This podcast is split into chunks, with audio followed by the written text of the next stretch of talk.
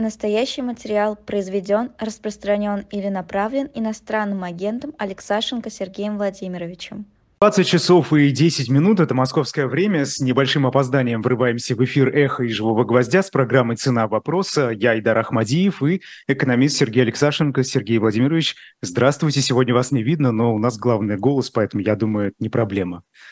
Эйдар, добрый вечер. Здравствуйте, зрители. Здравствуйте, слушатели. Да, технические причины, не могу быть в видеосвязи. Ну, Ничего. Думаю, что а, искуплю это, эту проблему своим вещанием. Может, что-нибудь интересное да, Теперь, теперь да. все вынуждены смотреть только на меня, ну да ладно. А, хорошо, да, я сегодня временно заменяю Лиза Никину, но это лишь временно. А, Сергей Владимирович, прежде чем мы перейдем к разговору, чтобы нам не прерываться, давайте рекламную паузу в самом начале устроим. А, новинка в магазине «Дилетант», книга «Разведывательная служба Третьего рейха. Секретные операции нацистской внешней разведки». Это книга «Воспоминания начальника внешней разведки службы безопасности Третьего рейха» Вальтера Шелленберга. Он вспоминает события, в которых принимал личное участие или получал сведения из первых рук. Это, а, например, дело Зорги, заговор с целью убийства Сталина, история операции Цицерон, рассказ о личной жизни Гитлера, Гиммлера, Геринга, Гейдриха и так далее и многие другие интригующие секреты разведки нацистов. Книга «Разведывательная служба Третьего Рейха» shop.diletant.media можно прямо сейчас заказать, пока она есть в наличии. И покупая у нас э, книги, футболки, плакаты и так далее, там много всего есть. Вы помогаете ежедневно нам вещать. Спасибо всем, кто э, покупает. А, Сергей Владимирович, я а, думал начать с экономики, но, знаете, тут политические темы, они так и свищут из каждой щели, и поэтому а, хотел бы начать с вами с массовых беспорядков в Махачкале, хотя бы просто определиться, тем более вы в своем телеграм-канале об этом написали, вот давайте я вас процитирую.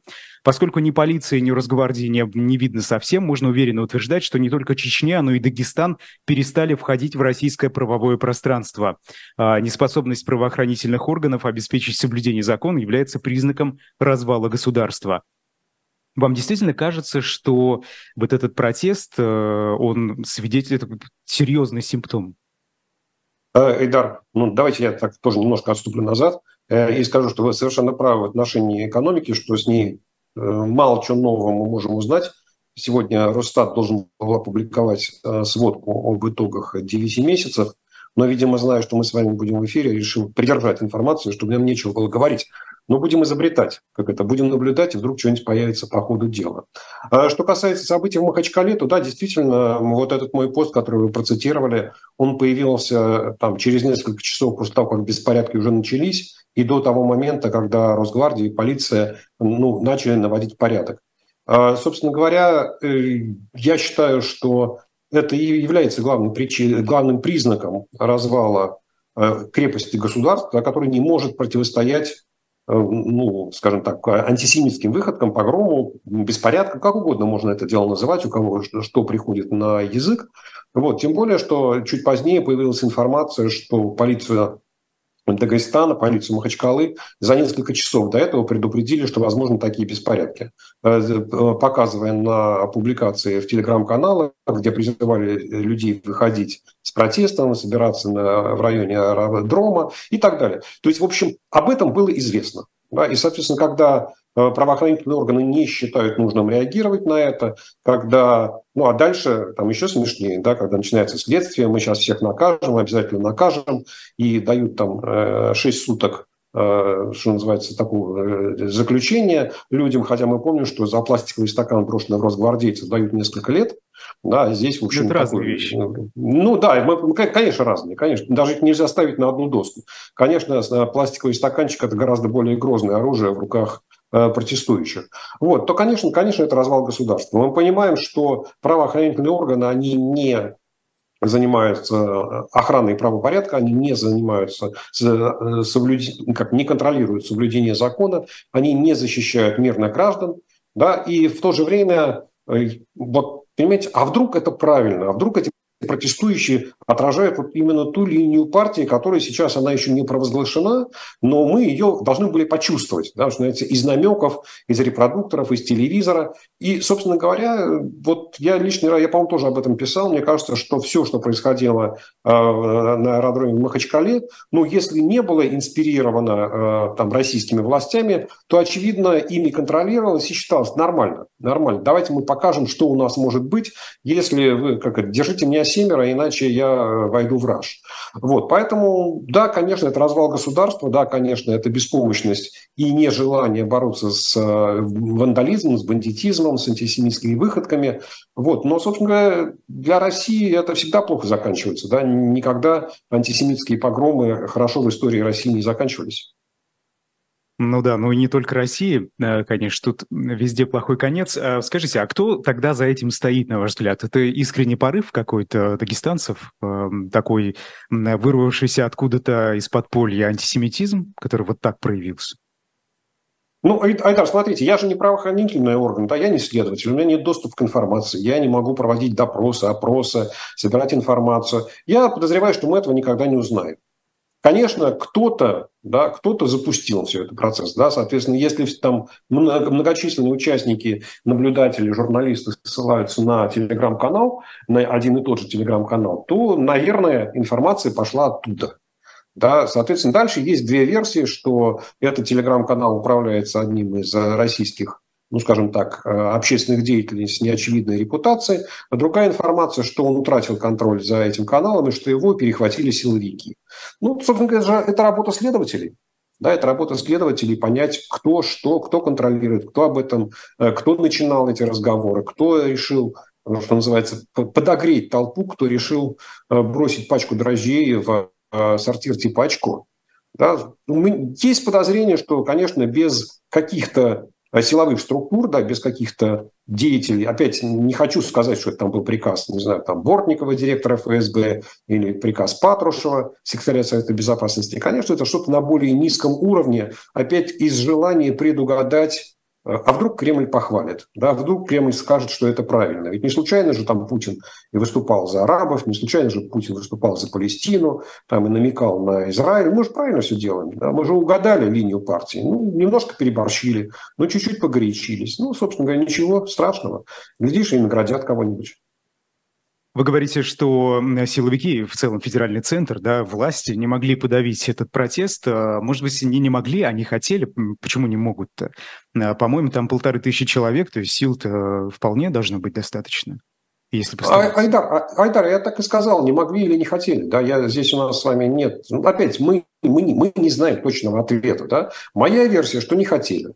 Да, моя версия, что поскольку, ну, опять, если это все было в той или иной мере инспирировано такими силовиками среднего уровня, да, то, собственно говоря, они же, они же и должны были подавить эти, эти беспорядки. Они же должны были навести порядок. Ну, слушайте, они же, это, как это, не унтер-офицерская вдова, которая сама себя высекла, да? Вот. И, видимо, пока не поступило достаточно жесткого приказа, э, они считали правильным ничего не делать.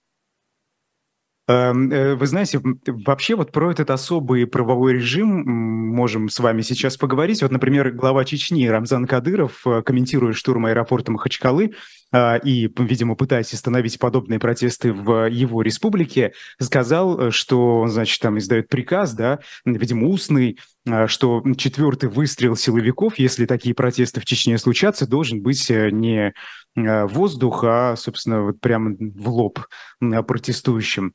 О чем это говорит? Э, почему вот такая смелость, и это ведь не только связано с протестами в Махачкале и в Дагестане антисемитскими, мы в последнее время особенно видим эти яркие высказывания, действия, эти публикации видео с избиением подозреваемого в сожжении Корана. А это что, это до сих пор такой компромисс между федеральным центром и сложными, так их назовем, регионами? Или это уже что-то нечто, нечто большее? Это уже что-то выбивающееся из-под контроля? Ну, с одной стороны, понятно, что никто из Кремля не присылал Рамзану Кадырову э, методичку, да, что вот это можно, а это нельзя говорить. Он достаточно самостоятельный медиаперсонаж, э, там, э, когда нужно, хорошо владеющий языком, правда, как правило, он гораздо яснее изъясняется на чеченском языке, нежели чем на русском. Вот. Но как все звери равны, а нет, но некоторые равнее. Да, и здесь то же самое Рамзан Кадыров в очередной раз демонстрировали, что он очень четко чувствует линию партии. Да, вот он очень четко чувствует, что нужно сейчас защитить Кремль. Да, потому что Кремль попал, безусловно, в абсолютно дурацкую ситуацию, э, которая его не красит э, на фоне там, визита деятеля Хамаса э, в Москву, на фоне встречи этого руководителя Хамаса, одного из руководителей Хамаса с заместителем министра иностранных дел Ирана, с той пропалестинской позиции, которую заняли российские власти и российская пропаганда.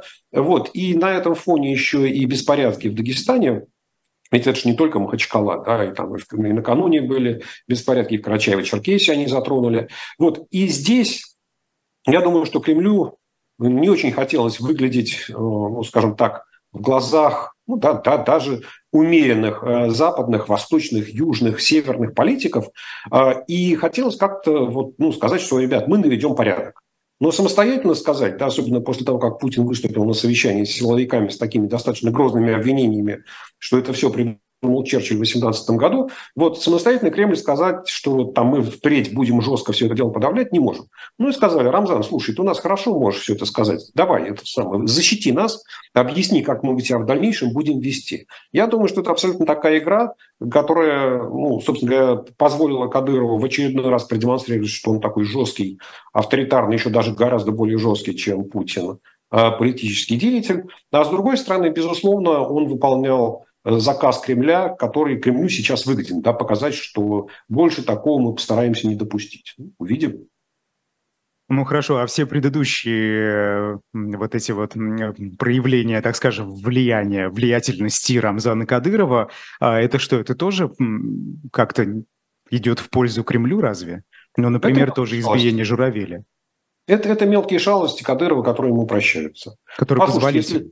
Ну, ну, конечно. Ну, послушайте, но если Кремль еще будет на эти, э, сказать, выходки обращать внимание и еще следить за всеми словами, которые произносит Кадыров, и за всеми назначениями, за всеми действиями, ну, тогда, слушайте, там э, вся российская правоохранительная система будет занята только расследованием того, что говорит, делает, заявляет, показывает Рамзан Кадыров. Но у них есть много других дел. Посмотрите, сколько оппозиционеров в стране развелось. Нужно же с ними бороться. Ну, а что, неужели вся э, система власти должна бороться только с Кадыровым? Ну, пошалил парень, ну, ничего с кем не бывает, погорячился. Ну, мы ему пальчиком погрозим, э, вот, и скажем, что больше не надо, больше себе такого не допускай. Ну, глядишь, на 2-3 месяца затихнет, потом опять какая-нибудь выходка, ну, опять погрозим пальчиком. Он же наш сукин сын, в конце концов. Да? Это вот был Но сегодня, наш, сегодня журавель, а завтра кто-нибудь другой. Вы знаете, это как э, дрессировщики, которые Э, воспитывают э, опасного зверя, который потом поворачивается против э, дрессировщика. Да, собственно, здесь не только про Рамзана Кадырова, а вообще про ситуацию, когда власти допускают критику в свой адрес и позволяют людям, да, вот не видеть, так скажем, границы, и мы видим здесь и рост и антисемитизма, и каких-то других деструктивных явлений, просто потому что это, ну, как-то спущено с цепи, да, все. Итак, я не знаю, вы смотрели когда-нибудь э, такой фильм, ну, называется «Необыкновенный концерт э, театра Образцова», купленного театра Образцова? Ну, может быть, и нет, просто в силу возраста, да, вот в моем там детстве, отрочестве, да, юности было очень популярное представление, э, и там был такой один из главных персонажей, который был конферансье, который вел концерт, и он время от времени позволял себе шутки с аудиторией, да, со зрителями, и одна из шуток была такая – я часто задаю себе вопрос, не слишком ли я умный для вас? Да, вот мне кажется, что ваш вопрос, он, собственно говоря, состоит из, из, из той же самой оперы. Вы все правильно сказали. Вы все правильно сказали, но э, особенность э, российских, э, как бы сказать это мягко, да, диктат, диктат, людей, которые играют в диктатуру, состоит в том, что они абсолютно неграмотны с точки зрения истории. Они считают, что они смогут пройти по этому лезвию ножа, не свалившись ни в одну, ни в другую сторону. Да, что они все знают, они все понимают, но они умеют контролировать, дозировать, управлять ситуацией. Поэтому им кажется, что с ними ничего не случится. И погром в Дагестане ну, их ничему не научил. Ну, да, ну случился. Ну ничего, в следующий раз мы... Вот Рамзан сказал, что будет в лоб стрелять сразу. Да? То есть и они действительно действительно не верят, что законы истории работают и в отношении России, что в этом отношении Россия ну, ничем не отличается от других стран, которые проходили по этому пути, там и не один, и не два, и не три раза. Да, в России все это будет, и в конце концов там, Рамзан Кадыров или кто-то другой воспользуется теми возможностями или тем попустительством федеральных властей и совершит что-то такое, да, что там можно перевернуть там, всю жизнь в России с ног на голову или с головы на ноги. Вот она цена вопроса, собственно, о которой мы и говорим. А Владимир Пастухов э, написал про антиеврейский погром в Махачкале, и он говорит, что это всего лишь пристрелка, подготовка к антирусскому погрому на Кавказе, генеральная репетиция, в Кремле не могут этого не понимать, понимают, и поэтому разговор будет жестким. Да вот сделать, похоже, уже ничего не могут, как говорил Горбачев, процесс пошел. А согласны вы с этим или нет? Э, или тут как-то притянуто? Ну, э, мне тяжело спорить с э, Владимиром Пастуховым. Он любитель красивых, образных э, таких выражений, ярких, которые бросаются в глаза. Сказать, что такого не может быть, ну, наверное, это же неправда. С другой стороны, мне кажется, что антирусские погромы в той же самой Чечне уже прошли давно, и там русскоязычное население оттуда практически вытеснено. Да, поэтому ну, произойдет ли то же самое в Дагестане, в Карачаево-Черкесии, не знаю, там в Ингушетии, Кабардино-Балкарии, я не знаю. Но опять, э, знаете, как это, из анекдота, дуры дуры, но свои 30 рублей в день не имею. Вот мне кажется, что все-таки и Рамзан Кадыров, и, э, скажем так, неформальные лидеры вот таких агрессивных движений в соседних республиках, в северокавказских, они понимают, что они слишком сильно зависят от денег Кремля. Да, и если вот такие антирусские, если э, антиеврейские погромы перерастут в антирусские погромы, то это может плохо кончиться, они могут лишиться денежного потока. Ну, а это, что называется, страшнее не придумаешь, да, потому что без чего угодно можно прожить, но только не без денег. Вот, поэтому мне кажется, что все-таки они не настолько э, как это, без, безалаберны да, и бездумны, чтобы переходить э, ну, к антирусским погромам. Вытеснение русско, русскоязычного населения с территории Республики Северного Кавказа оно может проходить и без погромов. Да, это не обязательно, что могут, так может, там, не знаю, одна, у одного человека сгорел дом, у другого сгорел дом, одному не зарегистрировали права собственности, у третьего, не знаю, там предприятие, компания обанкротилась, да, и судьи отобрали что-нибудь и так далее. Это же вот совсем не обязательно может происходить там ночь хрустальных ножей, и только после этого все понимают, что правила игры изменились. Но мне кажется, что все-таки таких вот ярких погромов, о которых говорит Пастухов, ну, я, я бы не стал ожидать. Но вы говорите про зависимость этих регионов от федерального центра, но ведь и наоборот, это же такие взаимные отношения, да, взаимозависимости. А, и, собственно, вы знаете, сегодня у нас в утреннем эфире был а, первый, пока еще, правда, не зарегистрированный кандидат в президенты, это политик Борис Надеждин от а, гражданской инициативы, и мы ему задали вопрос, а вот что вы, если вдруг, да, случится такое чудо, и вы станете президентом, что вы будете делать с Северным Кавказом, с этими республиками, отношения с которыми, мягко говоря, проблемные. И вот он э, не дал четкого ответа, как и не дают этого четкого ответа представители внесистемной российской оппозиции. Вот есть ли у вас какое-то видение э, да, потому что эти вопросы, конечно, на фоне этих событий в Махачкале и с поведением власти Чечни, они э, возникают и заставляют э, искать пути, потому что думать о будущем все же нужно. А, ну, Айдар, смотрите, я точно совершенно не являюсь кандидатом в президенты и не буду таковым, а, и я точно не являюсь там представителем всей российской оппозиции. Я могу э, излагать свою точку зрения на, на этот вопрос, на эту проблему, поэтому давайте к, ним, к ней так и относиться. Да. Значит, э, мне кажется, что мало у кого есть э, сомнения в относительной цели, которую там должна ставить перед собой российская власть, там, прекрасной России будущего или, или даже сегодня. Э, вот если есть э, единое государство, то на территории этого государства должен быть единый правовой режим. И не может быть территорий, где э, федеральные законы не соблюдаются. Собственно говоря, с этого начинал Владимир Путин как президент. Да, вспом... Если вспомнить там, самые первые его указы которые вышли буквально на следующий день после инаугурации, там через два дня, это вот об отмене э, решений, там, э, э, об отмене законов в некоторых республиках и так далее. То есть он считал, собственно, он заявлял, что Российская Федерация должна быть единым правовым полем. Соответственно, на территории Российской Федерации, безусловно, могут быть какие-то территории, не знаю, там особо экономические зоны, да, или еще что-то, где законом прописан другой порядок чего-то. Ну, опять, это считается нормальным, да, потому что есть закон, который прописывает, как там должно работать. Ну, например, можно сказать, что, вы знаете, вот у нас в Калининграде будет свободная экономическая зона, и там все экономические отношения будут судиться по английскому праву. Не по российскому праву, а по английскому праву. А Верховным судом для этой территории будет, там, не знаю, международный арбитраж в Стокгольме. И если это будет прописано в российском законодательстве, то то, что там не будут соблюдаться какие-то российские законы и не будет работать система российского правосудия, будет нормально. Другое дело, что когда то, что мы видим сегодня в отношении на, в республиках Северного Кавказа, там не соблюдаются те законы, которые должны соблюдаться. Да, там э, не применяются, то есть, условно говоря, вот за эти высказывания э, Рамзана Кадырова о том, что пулю в лоб, да, в принципе, это ну, так сказать, подстрекательство к убийству. Да, и, соответственно, есть уголовная статья, там должны следователи возбудить дело, провести допрос, опрос и так далее. Там, вы, выходить на суд, не выходить на суд, это им решать вместе с прокурорами.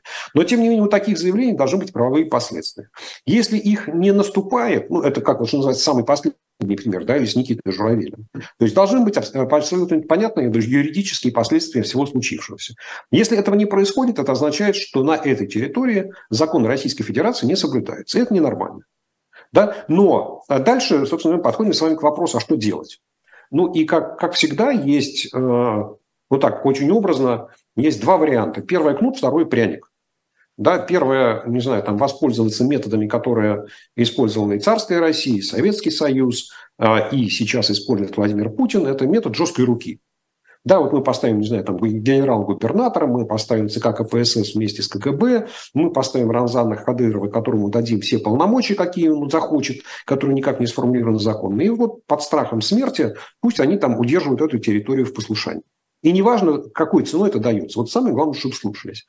А, второй, второй путь пряника, условный пряник, да, это демократические процедуры, это переговоры, это обсуждение с местными элитами, с местным населением, со свободой высказывания. И эти переговоры, в принципе, мог, ну, никто не обещает, что они будут легкими, что они будут быстрыми и что они быстро приведут к результату. Достаточно посмотреть там на взаимоотношения Великобритании и Северной Ирландии, э, не знаю, там Испании и Каталонии, э, Франции и Корсики. Да, то есть даже вот в развитых странах мы можем найти много примеров, да, когда вот такие конфликты, они продолжались годами или десятилетиями и ну, в конечном итоге разрешались, но не быстро, но всегда путем переговоров. Да, и попытка применения силы, что в Северной Ирландии, что в стране Басков, она никогда не приводила к желаемому результату. Вот. Соответственно, Сергей это, Владимирович, я прошу прощения, прошу прощения, что перебиваю, но просто а, вы знаете, вы приводите примеры тех, а, а, собственно, образований государственных, где парламентаризм так или иначе существовал. И так или а, иначе итак, существовала политическая итак. культура. А здесь все-таки... Айда, вот смотрите, я рисую два пути. Да, вот путь э, силы и путь переговоров. Да, путь переговоров, он не обязательно привязан к, там, там, к высокой степени разви- развитости демократии. Да, вот э, опять, либо мы ищем вместе там, условно, там, федеральный центр, не знаю, там, политические партии, которые представлены в парламенте по итогам свободных равных выборов, честных выборов, да, но со стороны федерального центра, не знаю, там, региональные элиты, национальные элиты, и религиозные элиты, бизнес-элиты, любые какие элиты есть в этих республиках Северного Кавказа, и пытаемся с ними найти решение, да, и пытаемся договориться. Да? И, и один из вариантов договоренности, скажем, нам дальше не по пути.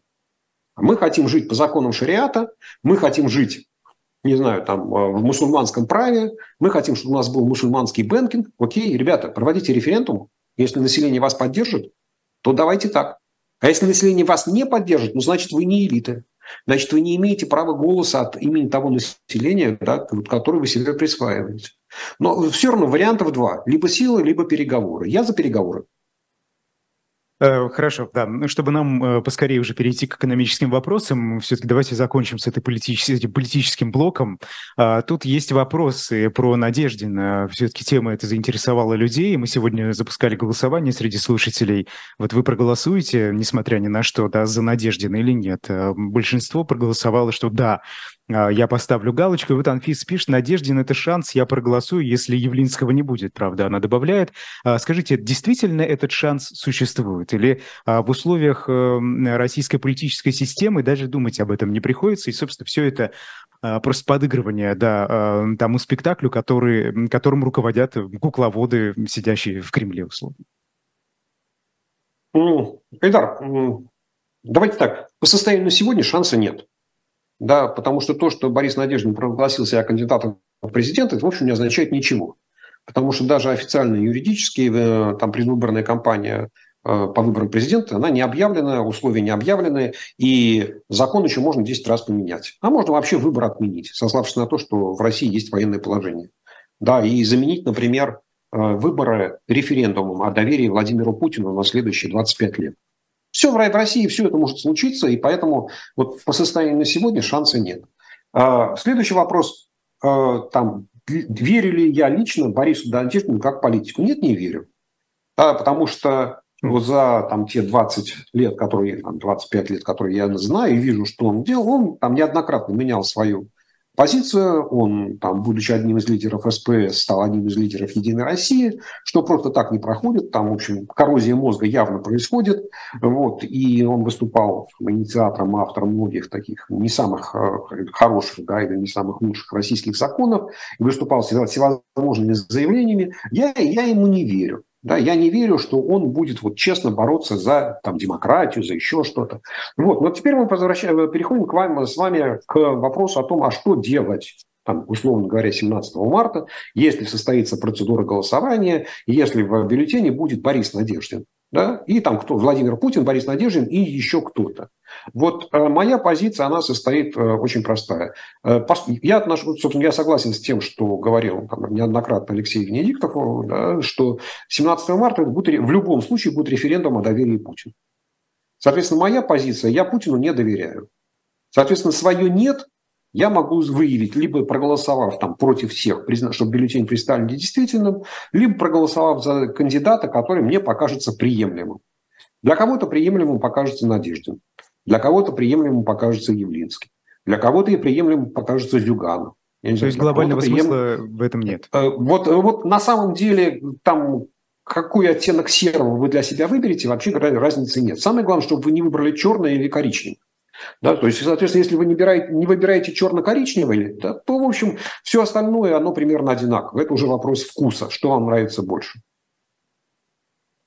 Да, да, понятно. Ну что ж, перейдем к экономическому блоку. Вчера агентство Bloomberg написало про э, очередной 12-й уже пакет санкций, который Евросоюз готовит э, против России. Он может ограничить торговлю страны на 5 миллиардов евро. Тут экспортные ограничения на сварочные аппараты, химикаты, оборонные технологии, лицензирование программного обеспечения.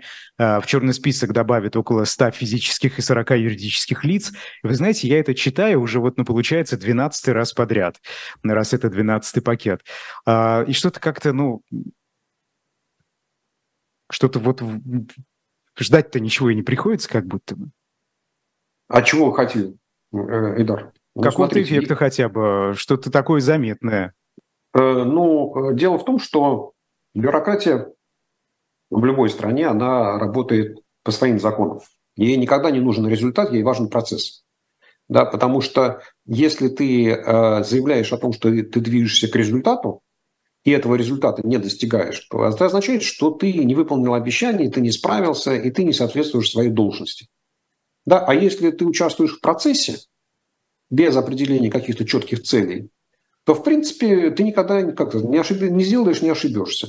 Вот мне кажется, что вот эта вот игра, там, 10, 11, 12, 13, 15, 28 пакеты санкций, это вот из э, серии работы бюрократии. Ведь нельзя же после этого европейскую бюрократию обвинить в том, что она ничего не делает. Нельзя, делает. Вот видите, там еще один пакет, еще один пакет, а после этого пакета еще один пакет. Вот. А результат, ну, знаете как, ну, не шмогла. Да? Ну, кто же знал, что российская экономика такая сильная. Мне кажется, что проблема вообще санкционной политики, она состоит в том, что э, после первоначального такого категорического заявление о том, что наши санкции так, такие сильные, что они поставят Путина на колени, что они разорвут российскую экономику в клочья, что они подорвут устойчивость всей российской финансовой системы, вот э, ситуация же прошло полтора года, да, и там все понимают, что ситуация далеко не такая. А цели санкционной политики, они не изменились. Вот никто не говорит о том, что как у санкционной политики Запада, Европы, Америки есть какие-то другие цели. Вот, и, соответственно, если мы смотрим на эти, не знаю, там, ограничения российской внешней торговли на 5 миллиардов евро, и задача там, подорвать экономическую мощь или основы путинского режима, ну, мы понимаем, что это как слону дробина. Ну, так как к этому можно относиться? Как к действиям бюрократии? Бюрократия должна показать, что она как это, стоит на страже интересов, не знаю, кого, чего, что она работает, что она не позволяет Путину вытворяет все, что он хочет, что она призывает Путина к ответственности, что она находит там олигархов, не олигархов, военных, которых тоже призывает там, к ответственности, будет на них санкции, ограничения. Ну и какая разница, что у них нет ни, российских, ни европейских активов или у них никогда не было визы э, в шенгенскую зону. Ну это же никого не волнует, никто же не спрашивает, были, не были. Самое главное, что мы же сделали решение, приняли решение, приняли, ну и хорошо. Ну, просто это так лицемерно, э, это же лицемерно. Ну подождите, вся бюрократия лицемерна. А вы что, а вы что видели, видели какую-нибудь другую бюрократию, которая не лицемерна? Ну, всегда так. Просто эта ситуация, эта ситуация, она слишком остра, она слишком на виду. Да, ну вот если вы посмотрите там на любую другую страну, да, ну не знаю, там, ведь э, там те, те, та же самая пенсионная э, реформа во Франции президента Макрона, почему он стал ее проводить своими указами? Ну, потому что он понял, что бюрократическими методами ее провести невозможно. Что бюрократии не нужен результат потому что можно ошибиться. Да, вопрос политической ответственности, ну, Макрон взял ее на себя.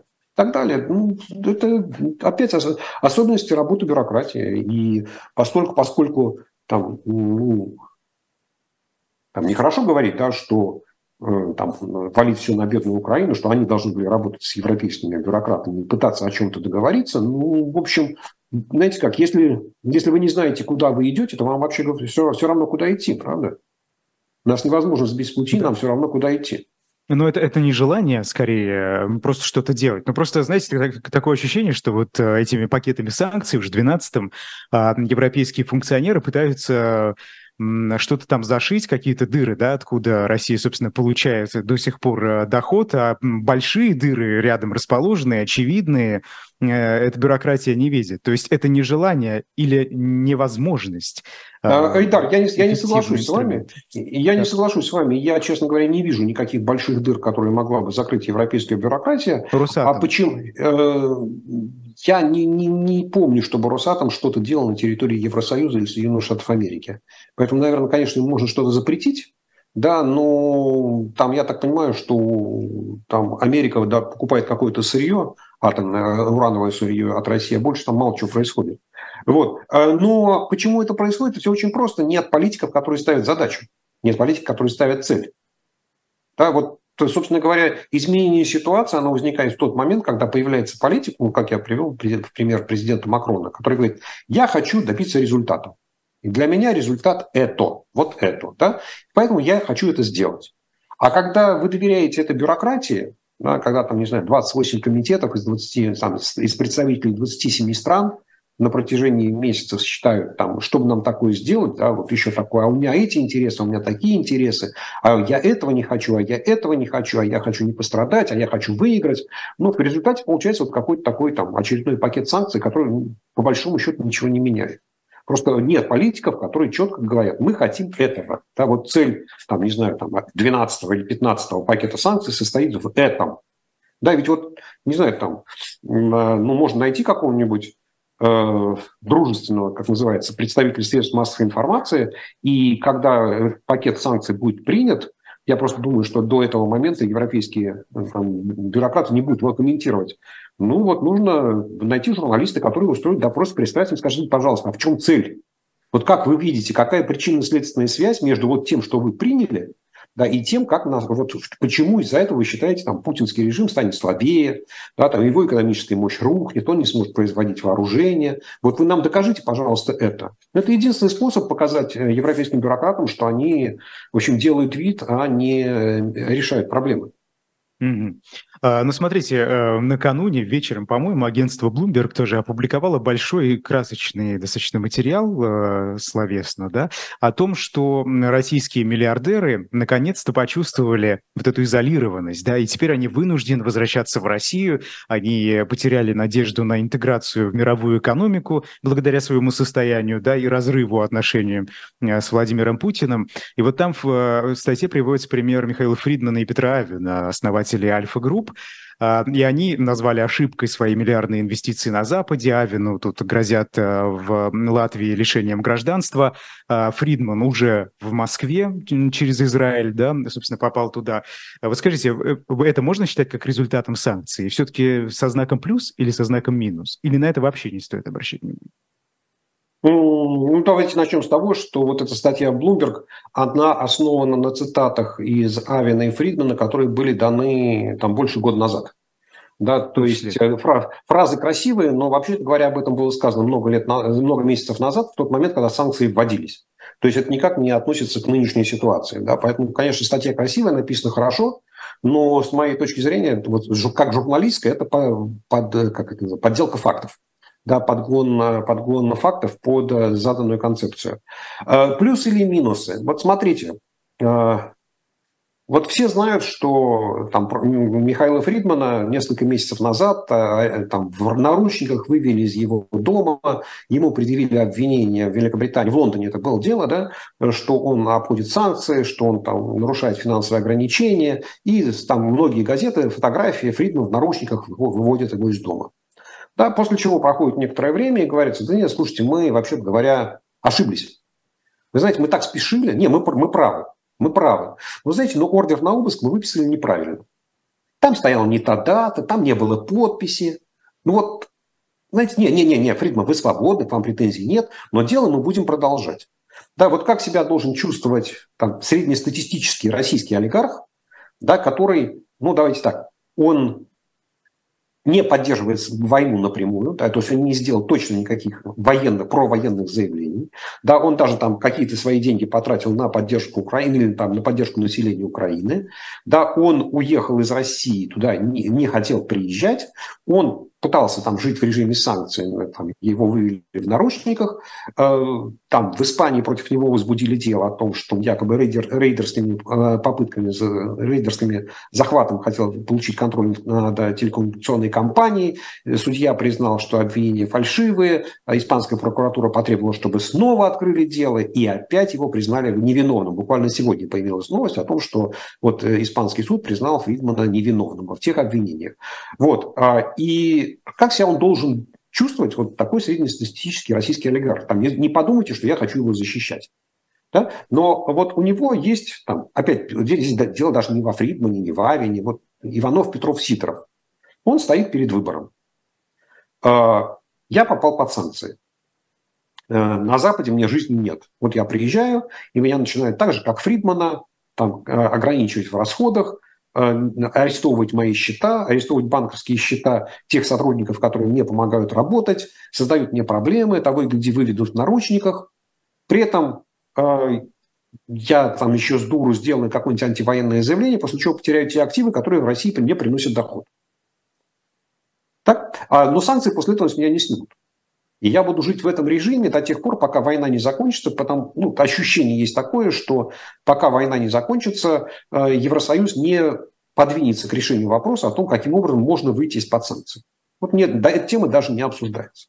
А другая альтернатива для этого среднестатистического российского олигарха Иванова Петрова Сидорова состоит в том, чтобы сидеть в России, молчать, ничего не говорить, вообще молчать, да потерять дар речи, вот, говорить какие-нибудь невнятные фразы, в которых там даже с тремя переводчиками понять ничего невозможно.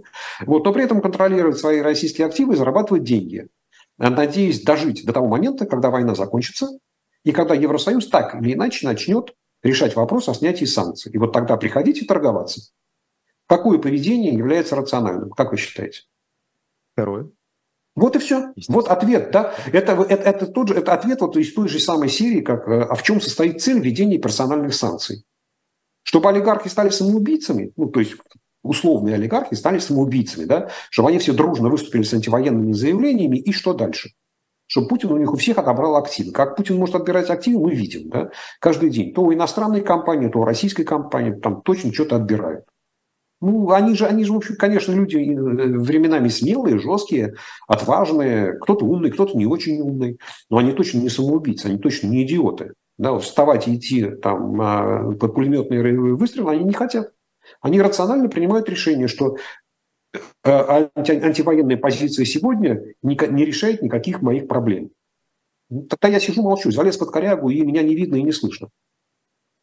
То есть вы считаете, что стоило бы создать э, какую-то, не знаю, э, возможность выхода, да, вот эту тропинку показать, возможность выхода из-под санкций, если человек э, выскажется против режима? Или в этом нет никакой нужды? То есть где выгоднее, например, тот же Фридман да, для Европы, для Запада, так скажем?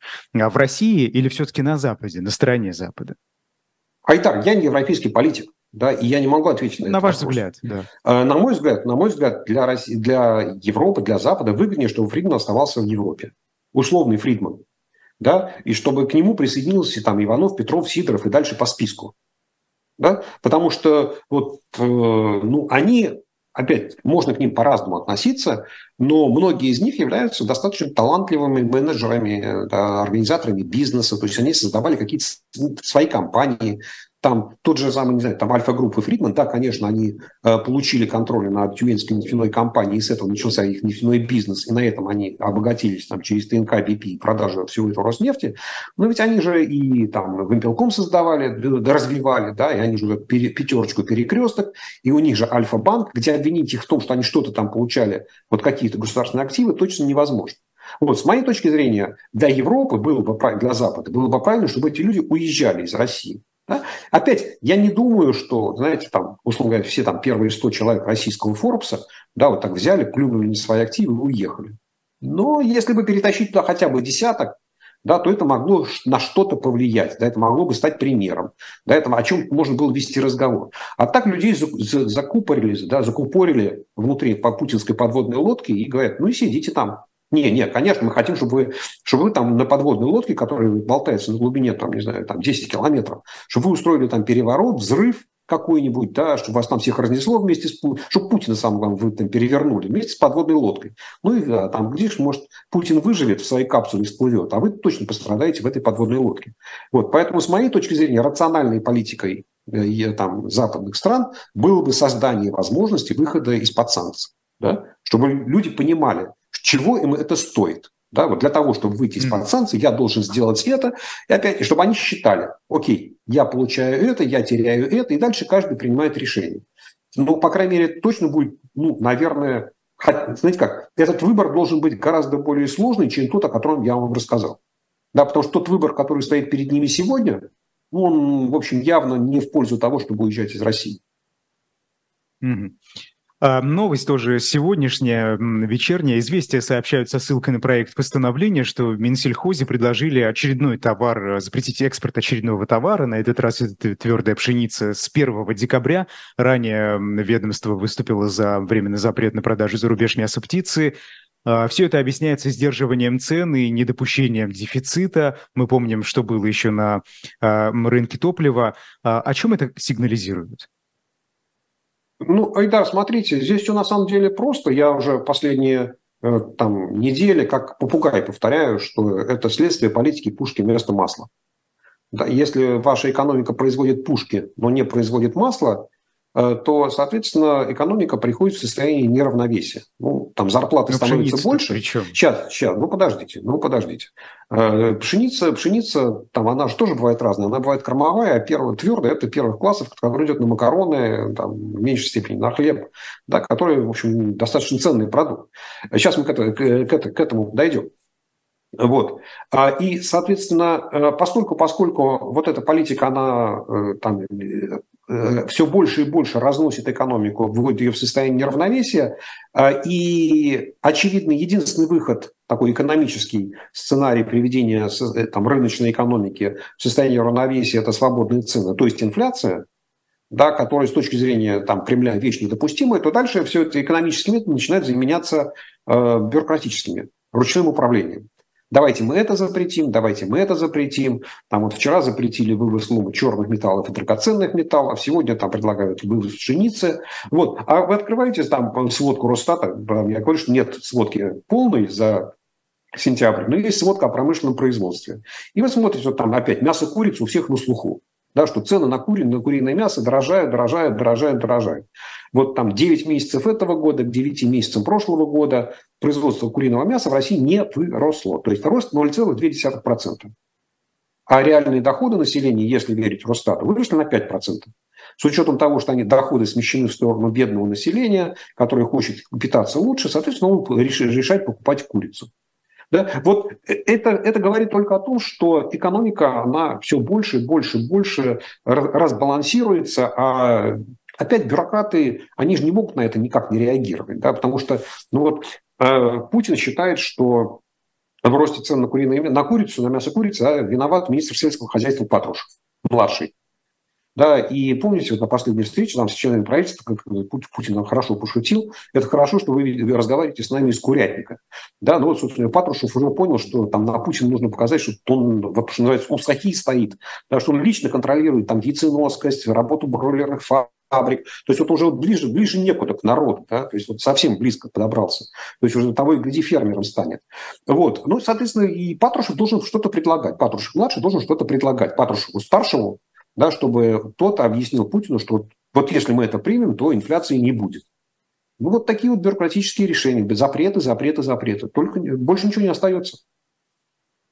А что касается инфляции, в следующем году Центральный банк хочет 4%, э, э, собственно, реально ли это, да, и вот ради этого вводит жесткие продолжительные меры, как это написано в пресс-релизе, а, в том числе поднимает ключевую ставку, в этот раз с 13 до 15 процентов.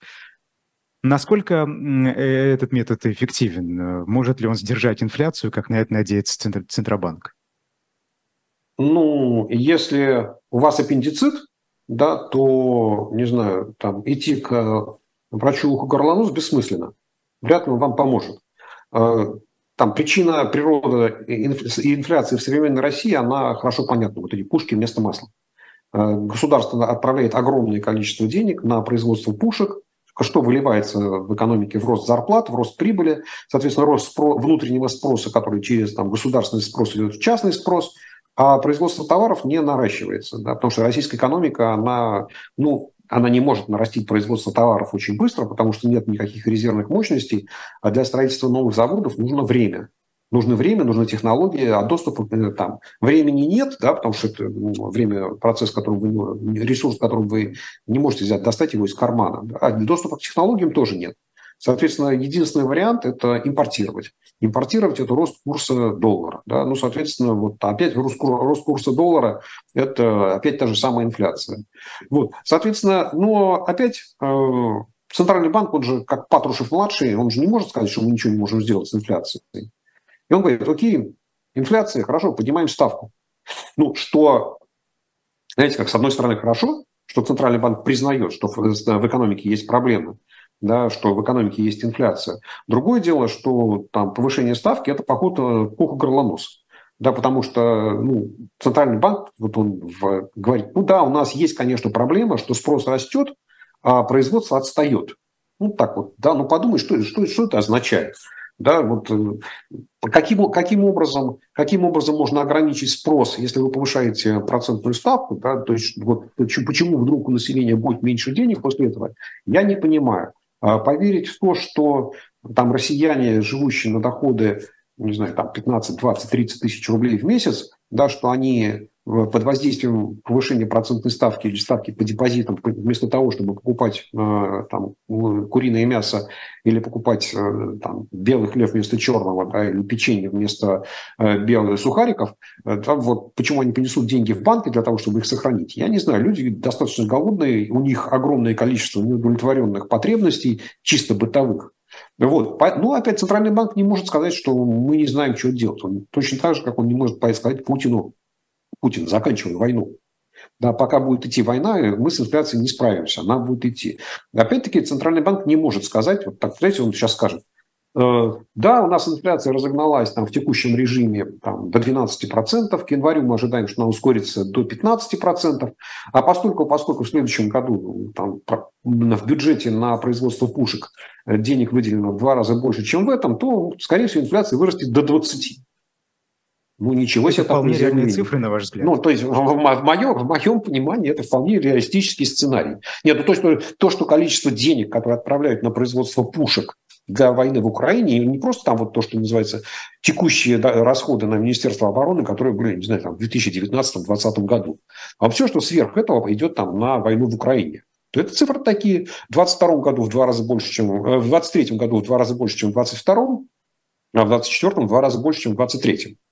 И, конечно, инфляция будет разгоняться. Ну, Еще плюс соцсектор, банк... который тоже немного вырос, да, то есть э, и, туда тоже деньги впихивают. Ну, и, и плюс соцсектор, которому там пособия достаются, да, для того, чтобы перед 17 марта получить голоса бедных россиян там, с, с низкими доходами.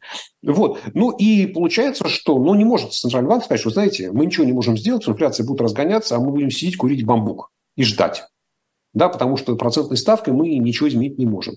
Вот, поэтому у нас была цель 4%, мы к ней будем двигаться. Ну а через год, когда инфляция 4% не получится, ну там то ли царь помрет, то ли падишах, то ли ишак. Ну, короче говоря, через год все поменяется, и все забудут про наши обещания. Ответственности же нет никакой. В конце концов, там, Набиулина, она отвечает только перед Путиным, она больше ни перед кем не отвечает. Ну и Опять, мне кажется, что у нее там скоро уже через год, да, там в 25 году, по-моему, э, срок заканчивается. Вот. Ну, уже, можно, уже можно смотреть на выход и как-то перекладывать решение проблем на других. Все печально. Ну, почему печально? Реалистично? Ну, это тоже одно другому не мешает, да. А почему спрос растет? Если может, очень коротко, у нас время, остан... Э, время уже закончилось э, практически. Спрашивают в чате вас. Но спрос растет, потому что растет зарплата. Для того, чтобы производить, смотрите, если на производство пушек для войны в Украине выделили в два раза больше денег, то для этого нужно, там, условно говоря, в два раза больше рабочей силы. Там, либо вторая смена, да, либо в два раза больше работников. Там, плюс им нужно повысить зарплату, чтобы перетащить с других заводов.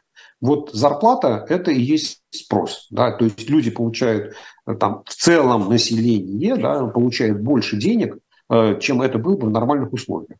Вот, не знаю, там в российскую армию для войны в Украине призвали там уже, наверное, 400-450 тысяч человек, которые стали получать там 220 тысяч рублей в месяц и больше.